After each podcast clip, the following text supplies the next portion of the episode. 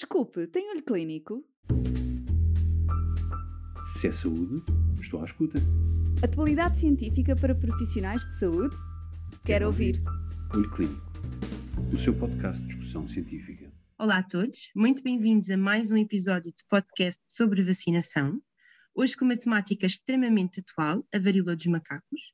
E a primeira pergunta que gostaria de fazer ao nosso convidado especial, o professor Luís Varandas, é... Perguntar o que é que pode partilhar connosco relativamente à varíola dos macacos, uma vez que o professor também está muito ligado a esta questão das doenças e da medicina do viajante.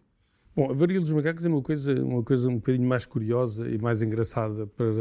Engraçada, salvo seja, mais uh, difícil talvez de explicar, não é? Uh, porque a varíola dos macacos é, é uma, é, por por um vírus que, que, os mais velhos se lembram da varíola. Né? Eu, por exemplo, ainda estou vacinado e, como estou vacinado, terei alguma proteção. Mas é, é um vírus da família da, da varíola que foi só descoberto em 1970, portanto não é assim tão velho quanto isso.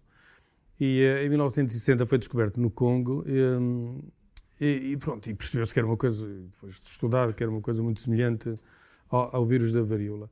Eu, ao longo de 1970 até agora foram ocorrendo uns casos esporádicos aqui e ali, não é? Uh, poucos casos importados, nunca houve transmissão homem a homem até, até este século, não é? no século passado nunca existiu. Aconteceram alguns casos de viajantes que foram lá e contraíram a doença lá e vieram para, para a Europa, aos Estados Unidos. Houve um surto nos Estados Unidos de, de uns animais que foram importados do Ghana que vinham infectados e que transmitiram a doença a humanos, mas mesmo nesse surto grande dos Estados Unidos, foram penso que mais de 70 casos, nunca houve uma transmissão homem a homem, não é? Portanto, aquilo foi sempre animal, animal homem. Eh, por isso este caso, por isso este surto está a ser também um bocadinho particular. Houve depois no Reino Unido eh, uns casos secundários no surto de 2003, se não me engano, em que foi um, um nigeriano que veio da Nigéria para, para a Inglaterra e um inglês que foi à Nigéria e voltou, mas o nigeriano infectou os elementos da família. Mas agora este está a ter proporções completamente uh, anormais, não é? portanto, em relação àquilo que nós estamos à espera. E, e, a verdade é que, apesar de se falar muito como aqueles, aquelas festas que ocorreram uh, na Europa, sobretudo aqui em Espanha, como possível local de, de eventos que permite que se tenha espalhado rapidamente dentro da, da comunidade dos homens sem sexo com homens, a verdade é que até, até, agora ainda não está muito bem explicado, porque não se consegue estabelecer um link com todos, essas, com todos esses locais. Porque o primeiro caso foi reportado no, no, Reino Unido, aliás, à semelhança da hepatite, que nós não desenvolvemos muito, mas podemos voltar lá se vocês depois quiserem fazer alguma pergunta. Foi reportado no Reino Unido. Um, e depois, passado pouco, umas, duas semanas, menos que isso, em Portugal. E, e os, quer os casos do Reino Unido, quer os casos portugueses, e Portugal foi o primeiro país a, a sequenciar o vírus, eles são muito semelhantes. E, curiosamente, são muito semelhantes aos casos de 2003, 2007. É? Portanto, há aqui uma, uma variabilidade muito pequena do vírus. E por isso também já alguém levantou a hipótese de eventualmente o vírus ter circulado há mais tempo, não de forma tão explosiva, de casos esporádicos que não foram diagnosticados, porque depois a situação acaba por ser um bocadinho autolimitada. Enfim, há, há muitas, muitas explicações hipotéticas para tudo isso. Mas o que de facto causa alguma estranheza neste, neste surto, como vocês veem ali nos mapas, se espalhou rapidamente pelo mundo, é a forma como se espalhou. E a forma como parece ser o mesmo vírus, embora todos os epidemiologistas consideram que não é possível explicá-lo por uma simples introdução do vírus de um viajante que tenha vindo da, do, da África Ocidental. Eh, este vírus tem dois clades, né, dois vírus ligeiramente diferentes, um mais agressivo do Congo e um menos agressivo da África Ocidental, e este é o da África Ocidental, portanto as taxas de mortalidade expectáveis são de inferiores a 1%, e até agora, enfim, dos uh, mais de quase 600 casos que ocorreram, não há nenhuma morte registrada, portanto, como veem, não é assim, aparentemente, uma situação muito grave. Também não têm sido quadros muito exuberantes. É? De, uh, para vocês terem uma ideia, isto é assim como se fosse uma varicela muito grave.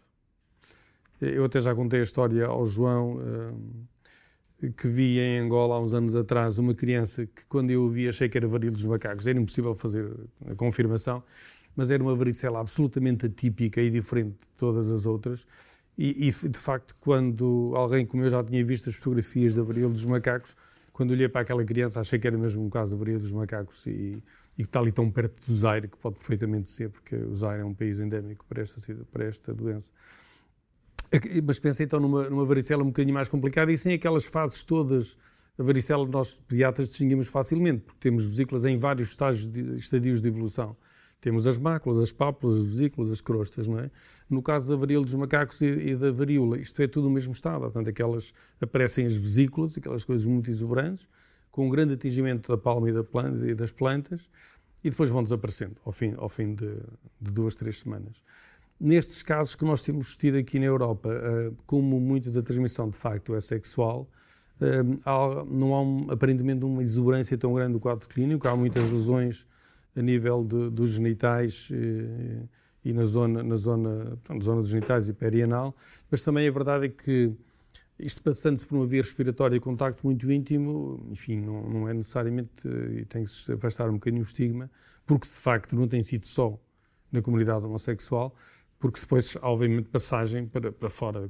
Vocês lembram-se do surto hepatite A que houve há uns anos atrás, também muito marcado na comunidade homossexual, mas depois obviamente extravasa para fora da comunidade, porque, aliás, em Portugal havia quatro mulheres, né? portanto, porque a transmissão, a transmissão respiratória tem também um impacto razoável nisto. Né?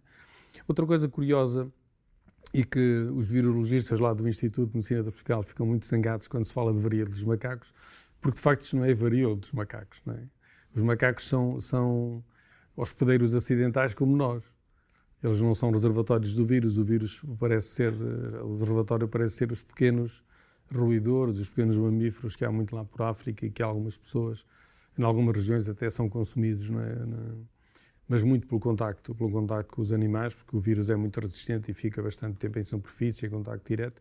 E depois os macacos, coitados, de vez em quando são infectados como são os humanos. Portanto, isto não é, não é dos macacos, devia ser mais dos, dos roedores. Mas esses roedores não ficam doentes, não é? portanto não têm, não têm muitas vezes, eh, ou alguns deles, algumas espécies não ficam doentes. Mas é, é curioso, como vocês veem no, no, mapa, que, que de repente tenha atingido tantos continentes de uma forma tão, tão aberta e que não é expectável, de facto, de forma alguma, que tenha sido transmitida só pelas duas festas que há registro na, na Europa, não é? Não faz muito sentido. Tu falava, já falou um bocadinho de vias de transmissão. Que precauções é que então devemos tomar? Uh, no fundo, é as que temos para, para todos os vírus de transmissão respiratória, é? Que, é, que é aquilo que se faz com a Covid.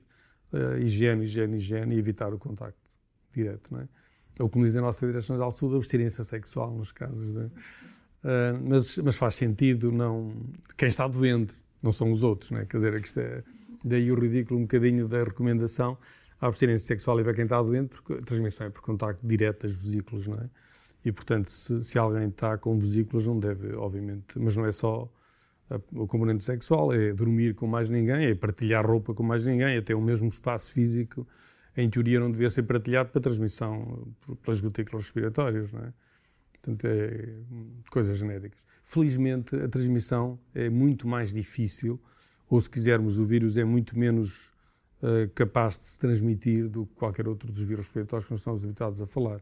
O SARS, a gripe, o VSR, os, os adenovírus respiratórios, ou o norovírus, ou o rinovírus, ou esses todos se transmitem por via respiratória. Professor, também, também lia qualquer coisa é, que era um bocadinho a preocupação, onde é que entram depois aqui os animais de estimação neste círculo também da, da varíola do macaco? É uma recomendação curiosa que, apesar de tudo, faz algum sentido, não é? porque o vírus é capaz de infectar muitos dos nossos animais de estimação e uh, o, o SCDC e o Reino Unido chamaram, o CDC americano também chamaram a atenção de que uma, um caso, ou seja, uma pessoa infectada que tenha animais de estimação, de facto, eh, o veterinário deve, deve vigiá-los, não é? Porque se infectar um animal de estimação e ele, não, e ele estiver assintomático, não é? Porque pode acontecer, ele pode transmitir a doença a outros animais de estimação e perpetuar aqui um bocadinho as cadeias de transmissão. É, aliás, o SARS-CoV também eventualmente pode fazer isso, não é? Que há muitos animais que são infectados, ou muito, que são infectados pelo vírus. E depois tem outro problema, é que este vírus é um vírus DNA, portanto não é um vírus RNA como é o SARS, é um vírus grande, é mesmo do, dos grandes vírus DNA, e portanto muito mais estável. A capacidade de mutação à partida será muito menor do que é dos outros vírus. Mas, se nós amplificarmos as cadeias de transmissão, os vírus podem todos voltar um bocadinho. Mas é um risco muito, muito, muito baixo. Eu acho que é mais pela perpetuação da cadeia de transmissão e do, e do vírus na comunidade do que propriamente pela, uh, pelo risco de mutação do, do próprio vírus. Muito obrigada, professor Luís Barandas, por todo este esclarecimento extremamente útil. Desejo a todos umas ótimas férias e não percam o próximo episódio em setembro. Se é saúde, estou à escuta. Atualidade científica para profissionais de saúde? Quero ouvir. Olho Clínico, o seu podcast de discussão científica.